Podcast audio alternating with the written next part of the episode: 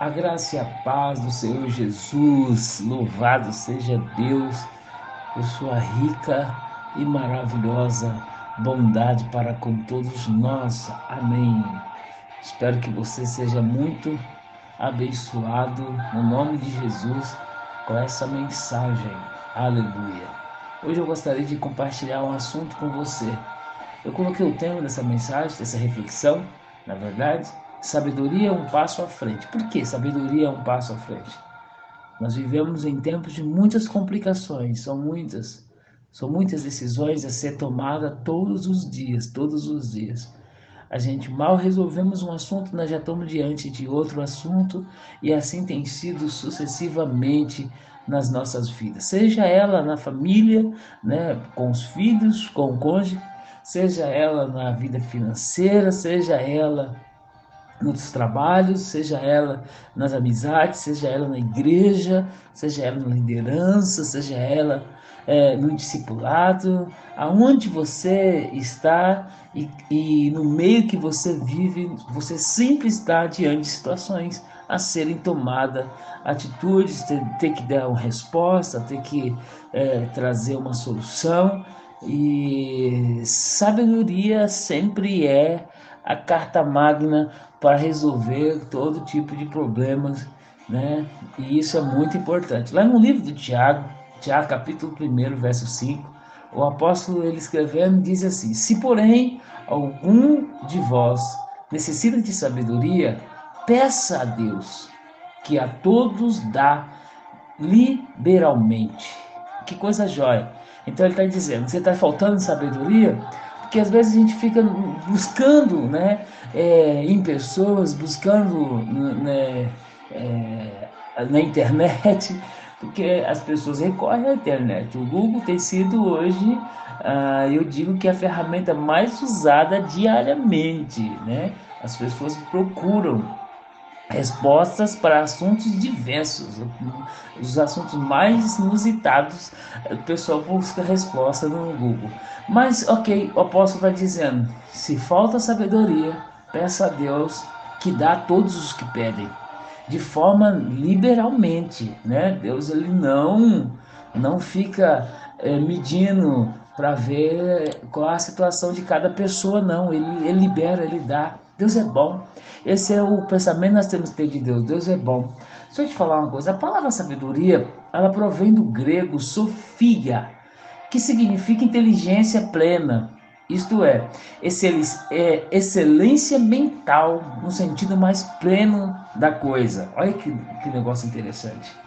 Entretanto, Sofia inclui não apenas o conhecimento, mas também a habilidade e o julgamento para aplicar, com, é, é, para aplicar com conhecimento as circunstâncias e a situação da vida.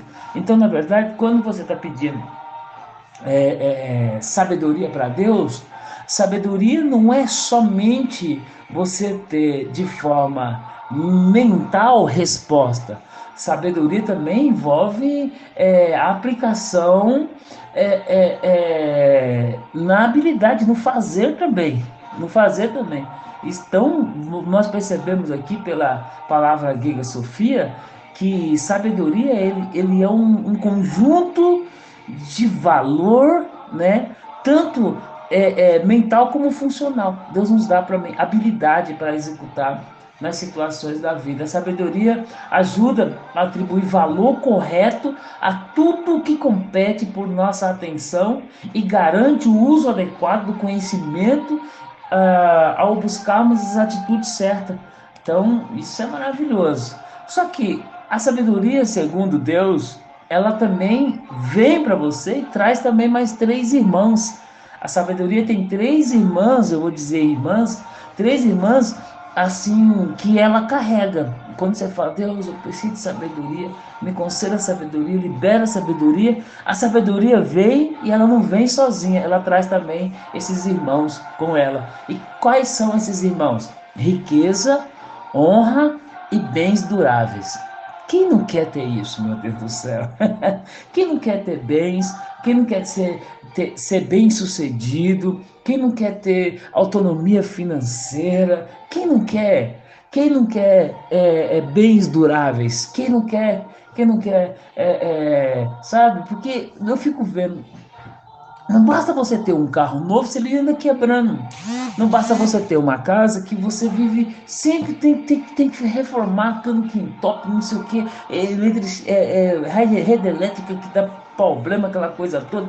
Então, assim, bens duráveis, quem não quer, né? E honra, quem não quer honra.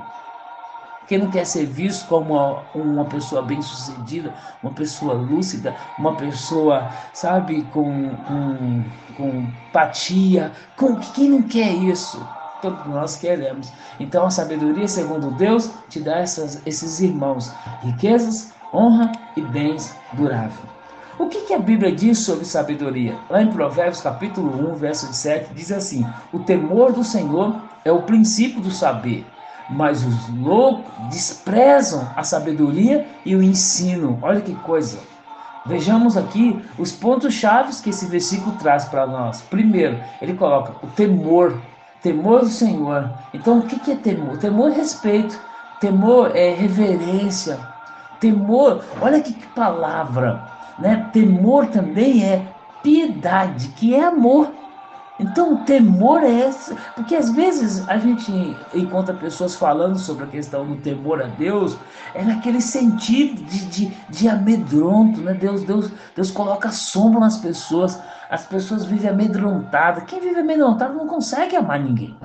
Quem vive amedrontado não consegue expressar o verdadeiro sentido da palavra, a reverência, né? Não, não há uma reverência porque ela está temorizada. Não, não existe isso.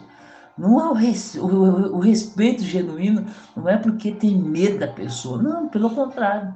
Então, quando você fala, quando o, o, escritor aqui, o sábio, ele está escrevendo o, o Provérbios, ele está dizendo o seguinte: que no verdadeiro sentido do temor ao Senhor é de fato amar a Deus. Amar a Deus.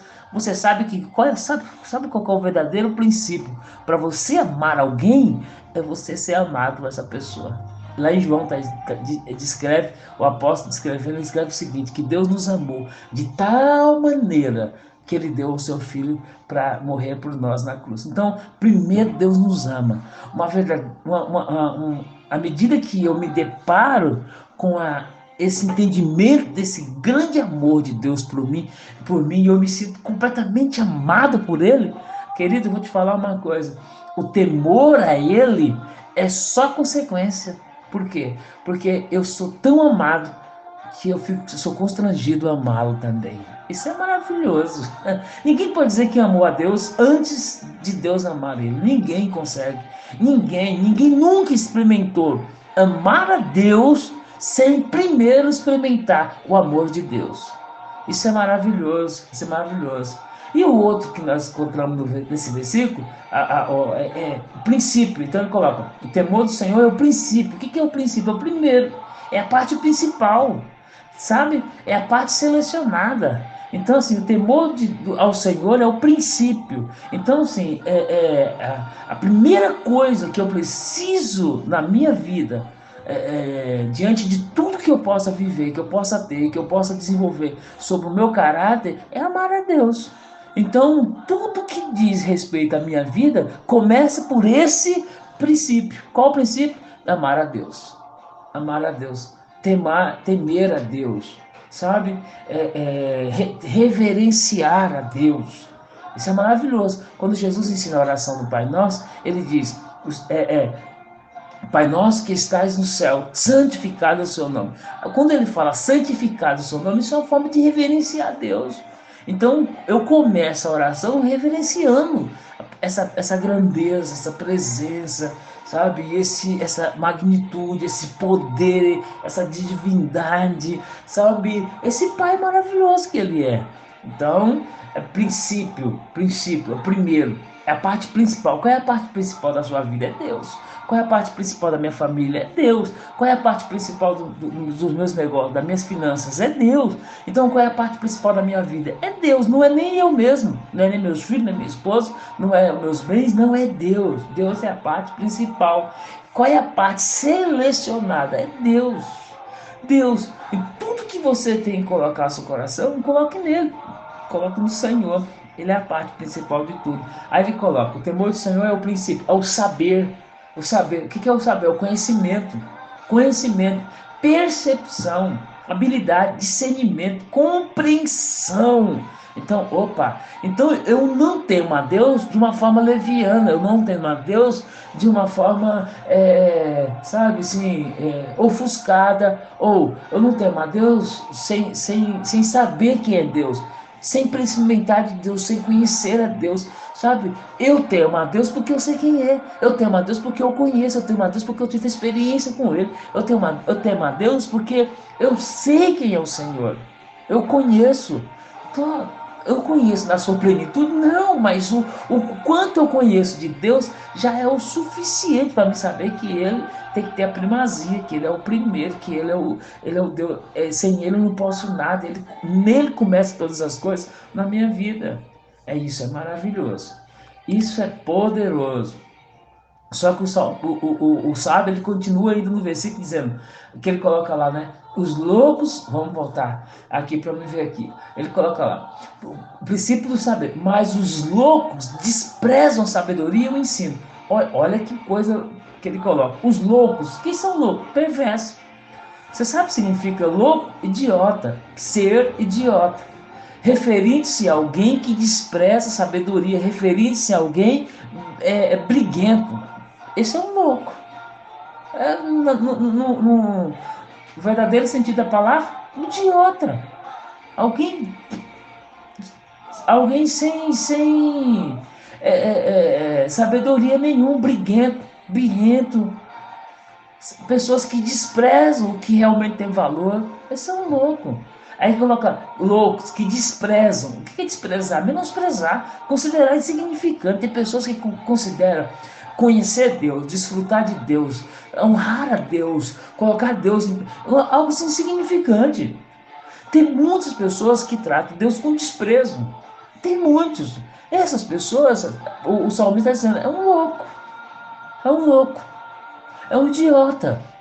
Pessoa que não consegue ver, ter os seus olhos abertos, conseguir ver de uma forma assim, tão, tão óbvia, a grandeza que é Deus. Deus é algo gigante.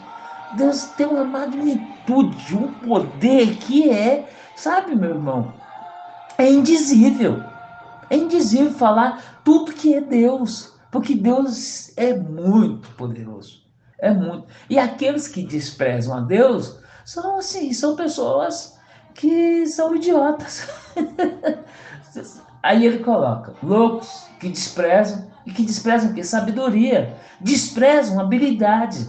Sabedoria em administração. Desprezam isso. Sabe, queridos? E o mais de tudo, ele coloca: despreza a sabedoria e o ensino. O que é ensino? Disciplina, correção, castigo, desprezo. A Bíblia fala o seguinte: a Bíblia diz que todo aquele que peca, esse vai morrer. A Bíblia diz: o salário do pecado é a morte. A Bíblia fala assim: é, é, de Deus não se zomba. Toda alma que pecar, essa vai morrer. Então veja bem, Deus, a Bíblia está falando as coisas que as pessoas não deveriam rejeitar jamais. E quais são elas? Caminho do Senhor. Quais são elas? A vontade de Deus. Quais são elas? O temor a Deus. Eu acho interessante o que o judeu faz. O judeu usa aquela, aquele pedaço de pano na cabeça, aquele chapéuzinho, o nome daquele é equipar. Eles usam aquele equipar, e aquele equipar, obviamente, talvez tenha mais sentidos para os judeus. Mas o principal sentido que os judeus usam aquele equipar é para ele ter uma consciência que acima dele existe Deus. Então eles estão constantemente ou com aquele equipar ou com uma cartola na cabeça, ou com os dois. Tudo isso é como um memorial, sempre, continuamente. Deus está acima. Essa consciência de que existe Deus, existe um ser supremo, existe, sabe, a divindade está ali. O Criador de tudo está ali. Isso é muito importante. Muito importante. Quem anda assim jamais, jamais despreza o ensino de Deus. E quais são os ensinos de Deus? São muitos. amar, é, é, honrar pai e mãe, perdoar, sabe? Então, entre muitos ensinos de Deus, entre todas as coisas que eu tenho que fazer, eu não posso desprezar jamais o ensino que o Senhor tem para nós. Agora vamos lá. Como que eu sei é, como que eu faço para me chegar diante de Deus e pedir essa sabedoria para Deus? Primeira coisa, o Tiago está dizendo: se você tem é, é, vontade, desejo, de, aliás, se você percebe que tem falta de sabedoria, corra diante de Deus, peça para Ele. Na Bíblia tem alguém que fez isso? Tem. O exemplo clássico é o sábio, o Salomão. Lá em 2 Crônica, capítulo 1, verso 7 em diante, você vai ver que Deus, é, Salomão, ele foi até Deus e ele foi pedir para Deus é, sabedoria. Lá é, diz assim: Naquela mesma noite apareceu Deus a Salomão e lhe disse: Pede-me e que dareis o que tu pedis. Isso é Deus falando para Salomão. Lá no verso 10, Salomão fala: Dai-me, pois, agora sabedoria e conhecimento no verso 12, Deus fala com ele: Sabedoria e conhecimento são dadas a ti. A ti te darei riquezas, bens e honra. Olha as mãos da sabedoria. Salomão pediu sabedoria e conhecimento. Deus falou: Vou te dar sabedoria, vou te dar conhecimento, mas também te darei é, a ti riquezas, bens e honras, quais não teve nenhum rei antes de ti e depois de ti jamais haverá igual. Verso 13: Voltou Salomão para Jerusalém, da sua ida ao alto que está em Gibeão, e diante da tenda da consagração, reuniu, eh, reinou-se sobre Israel. Então, eu quero que nós vejamos aqui, nesse versículo, a condição para obter sabedoria na sua atuação. Veja, lá em 2 Crônicas capítulo 1, verso 13, diz assim: Voltou Salomão para Jerusalém. Da sua ida ao alto que está em Gibeão, de, de, diante da tenda da consagração, e reinou sobre Israel. Qual é a condição para obter a sabedoria? Primeiro, voltou Salomão. A palavra voltou, aqui no hebraico, é brom. Essa palavra tem o mesmo sentido de ir para dentro, ouvir para dentro ouvir sobre, ou cair sobre, atacar, trazer sobre, sentir, ou ser introduzido, colocado. Olha, essa expressão eu acho maravilhoso. Ser introduzido ou ser colocado. Veja que a sabedoria, ela, ela, ela flui, é do Espírito Santo. A sabedoria não flui de, um, de, um, de, um, de uma planta, não flui de um, de, um, de um bálsamo, de uma coisa, de uma outra. Não, ela flui de uma pessoa. Essa pessoa é o Espírito Santo de Deus. Isso é uma questão de você receber de Deus. Então, lá em Atos capítulo 1, verso 8, diz assim: ó, Mas recebereis poder ao vir sobre vós o Espírito Santo. Em outras palavras, a você ser introduzido, você ser colocado, colocado na pessoa ser introduzido nessa vida, na vida dessa pessoa, que é o Espírito Santo. Veja que nós é que nós que somos introduzidos dentro da sabedoria, ou a sabedoria dentro de nós. Então, veja que isso é uma questão de fé. Quando você permite ser tocado pela palavra de Deus e a palavra de Deus vem aos seus ouvidos e à medida que você ouve a palavra, você passa a crer na palavra, essa palavra vai manifestar fé dentro do seu interior. Essa manifestação de fé dentro do interior é o, o fluir da vida de Deus. E o fluir da vida de Deus é o fluir do Espírito Santo. E o fluir do Espírito Santo é aonde brota a sabedoria e o conhecimento. Está lá. Paulo diz que as profundezas de Deus, quem o sabe, é o Espírito. E uma vez que o Espírito Santo flui dentro de você, a sabedoria de Deus também flui dentro de você. Olha que coisa maravilhosa. Isso é poderoso. É a fé na vida do Espírito que nos levará a fluir nele, a fluir na sabedoria. Isso nós precisamos. Precisamos crer. Quando Jesus fala que esse que estou convosco todos os dias, até a consumação do século, isso aí é, é, na forma literal da pessoa do Espírito Santo, aí na vida com você, todos os dias.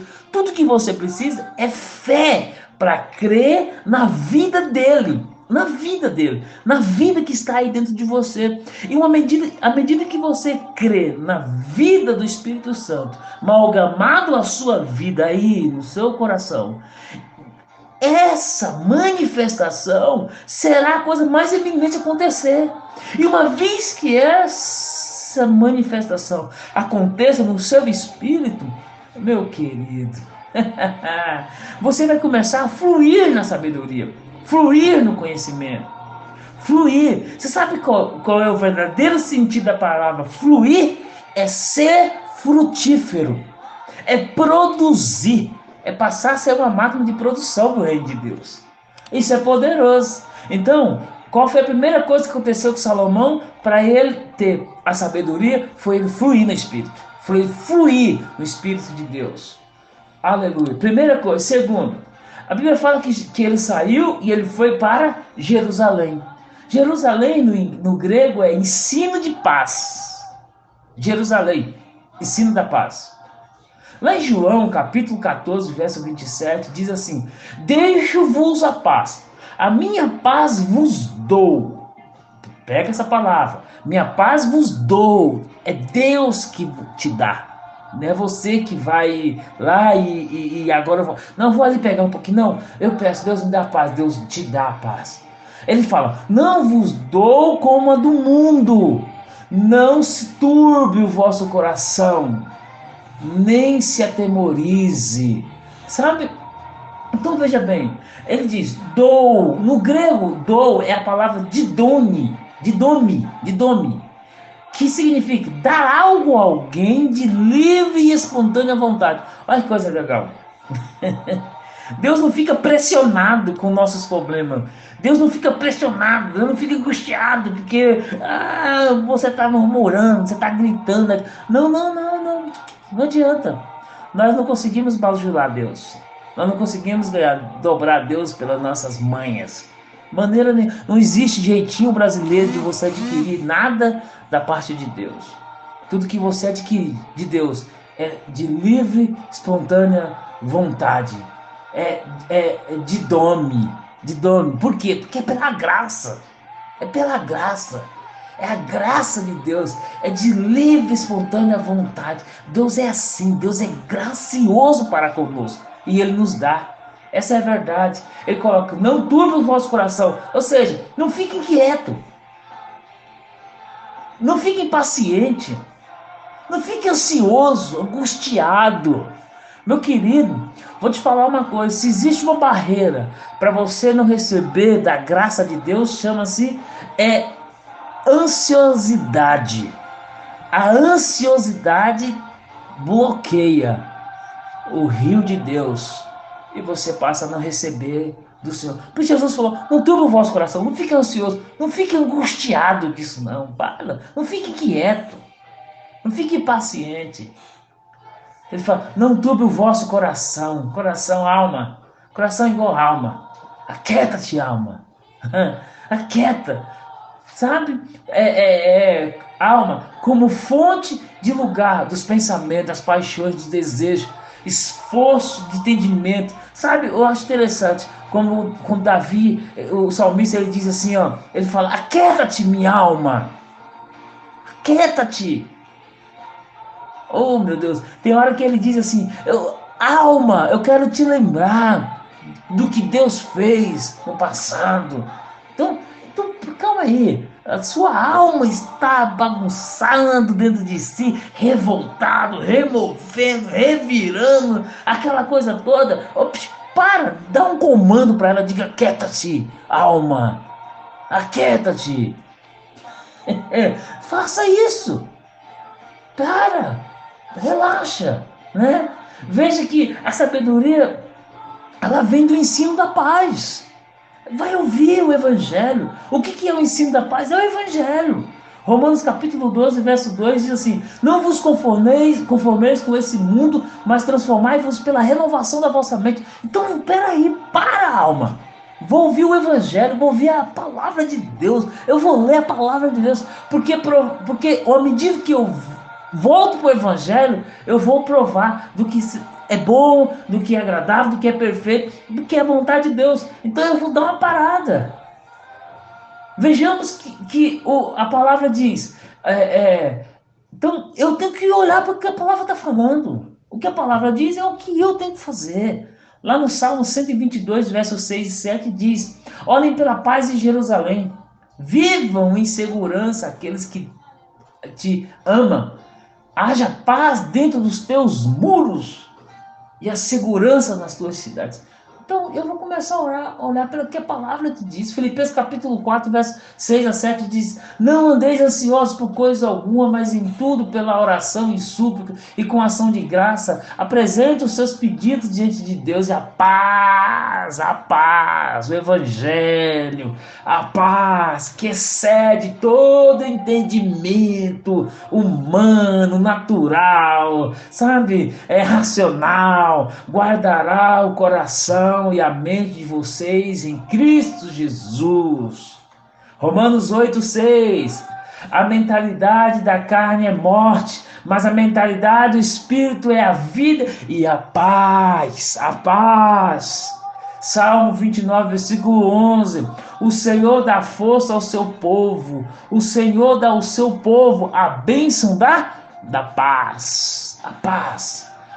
Que a paz de Cristo seja o juízo em seu coração. Olha que coisa boa. Visto que vocês foram chamados para viver em paz, como membros de um só corpo, e sejam agradecidos. Colossenses capítulo 3, verso 15. Queridos, esse é o evangelho. Esse é o Evangelho. João, Evangelho de João, capítulo 16, verso 33. Jesus diz: E eu disse essas coisas para que em mim vocês tenham paz. Neste mundo vocês terão aflições, contudo, tenham bom ânimo. Eu venci o mundo. Pela lá, olha o que ele está dizendo. Esse mundo é um mundo caído. É um mundo já nos malignos. É um mundo onde vai ter guerra, rumor de guerra, pai contra filho, filho contra pai, irmão contra irmão. Tudo vai acontecer. O pau vai quebrar. Mas eu quero te falar uma coisa. Eu tenho falado essas coisas para que vocês em mim tenham paz. Hum. Tu, Senhor, guardarás em perfeita paz aquele cujo propósito está firme, porque em ti confia. Isaías 26, capítulo, versículo 3. Olha que maravilha. Romanos capítulo 14, verso 19. Por isso, oferecemos-nos em é, promover, promover tudo quanto conduz à paz e à edificação mútua. É nisso que eu vou me envolver. O que, que promove paz? O que, que, que, que, edifica? É nisso que eu vou me, me, me é nisso que eu vou me relacionar. Eu vou começar a conversar coisas, assuntos, sabe? Não que oprime, não que, que, que, que deprime, não que, que traz é, é, distanciamento, isolamento. Não, eu vou falar das coisas agora que traz edificação mútua. Eu vou falar de coisas que promovem a paz, como diz o apóstolo aqui em, em Romanos. Sabe? Romanos capítulo 5, verso 1. Tendo, tendo sido, pois, justificado pela fé, temos paz com Deus por nosso Senhor Jesus Cristo. Portanto, a paz é o Evangelho e o Evangelho é Cristo. Aleluia.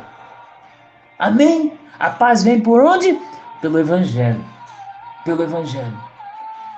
É o ensino da paz que vai me trazer sabedoria. É o ensino da paz que vai me trazer conhecimento. Isso aconteceu lá com, com Salomão. Outra coisa, lá diz: que ele foi do alto a Gibeão, diante da plena consagração. Aqui nós temos algumas coisas. Primeiro, aqui nós vamos ter cinco palavras que traz o mesmo sentido. Olha só, alto, lugar de adoração. Alto é igual lugar de adoração. Gibeão, uma cidade levítica. Lembra disso? Adoração, Levi, Levi, tribo de Levi, levitas. Diante, face a face, como os querubins que adoravam, face a face. Tenda, casa, lá, tenda da consagração, tenda sagrada de Javé. É, é, congregação, reunião, lugar determinado. Todos estão apontando para o mesmo sentido. Qual é o sentido disso aqui? Igreja. Igreja. O número 5 aponta para o, envolvimento e também pela responsabilidade. Podemos então afirmar que sabedoria vem pela responsabilidade e propósito. Para que você quer, você quer sabedoria? Para que você quer conhecimento? Para que, que você quer é, Sofia? Para que, que você quer habilidade para lidar com coisas? Para quê? Porque há um propósito, há responsabilidade. Todos aqueles que encaram responsabilidade, esses precisam de, de, de, de, de sabedoria. Todos aqueles que estão diante de um propósito, esses precisam de discernimento, conhecimento. Eu não creio que exista sabedoria disfuncional. O que é sabedoria disfuncional? É sabedoria para eu não usar em lugar nenhum. É sabedoria só eu pra, só para ter. O ter por ter. Hã? Que? Irmão, não tem nada mais inútil na vida do que a pessoa ter, ter, ter conhecimento, ter sabedoria e viver trancada um quarto. Não existe nada mais inútil na vida do que uma pessoa ter um carro cheio de combustível e PVA, licenciamento tudo pago, pneu novo e ele não viaja, ele fica saindo de casa, sai para lugar nenhum, tá ali paradinho. Ah, para quê? Pera lá. Sabedoria, conhecimento, ela flui na vida daqueles que vivem engajado com propósito, com responsabilidades. E aí, por fim, diz assim: reinou-se sobre Israel a palavra reinou é malak, ou seja, ser ou tornar-se rei ou rainha. Sabemos que rei e rainha são sinônimos e significam liderança. Não creia que sabedoria virá sobre você unicamente para que você é, esbanje conhecimento ou algo do gênero. Os líderes na casa de Deus recebem sabedoria vindo do alto Sabe para quê? Para representar a Deus. Sabedoria para quê? Para guiar o povo. Sabedoria para quê? Para conduzir o povo. Sabedoria para quê? Para manifestar Deus na vida das pessoas. Para representar Deus no meio da, de, dessa, dessa geração. Os líderes na casa de Deus, a sabedoria vem para isso, para tocar os corações, para cuidar do povo, para levar o povo, sabe? Não ficar se martirizando um ao outro. Pelo contrário, amar uns aos outros. A conduzir o povo, sabe? Lá em Provérbios capítulo 16, verso 9, diz assim: Em seu coração o homem planeja o seu caminho, mas o Senhor determina os seus passos. Olha que coisa boa. Colossenses capítulo 3, verso 16 diz: Habite ricamente em vocês a palavra de Cristo. Ensine e aconselham-se uns aos outros com toda sabedoria e cante salmo, hinos e cantos espirituais com gratidão a Deus em seu coração. Colossenses capítulo 3, verso 23 diz assim: Tudo o que fizerem, façam de todo o coração, como para o Senhor e não para homens, sabendo que receberão do Senhor a recompensa e a herança. E a Cristo, o Senhor, que vos está servindo, que vós estão servindo. Sabe, queridos, que o Espírito de sabedoria vos encha nesse dia. Que vocês possam ser motivo de muita alegria no céu como na terra. E o Deus da paz nos certifique em toda a verdade e nos conceda sabedoria, pois a sabedoria é um passo à frente. Que Deus te abençoe em nome de Jesus. Que esse espírito da graça enche o seu coração. Que o evangelho da paz tome o seu entendimento. Que o evangelho da paz tome o seu coração. Você seja cheio do evangelho da paz. Que você seja um líder na sua casa, na sua célula, na sua igreja, no seu trabalho, na sua escola, um líder que manifesta a graça, a bondade e o conhecimento do Altíssimo. Veja o seu coração. Que Deus te abençoe hoje e sempre, pela glória do nome dele. Aleluia. A Deus seja a honra, a glória e todo o louvor.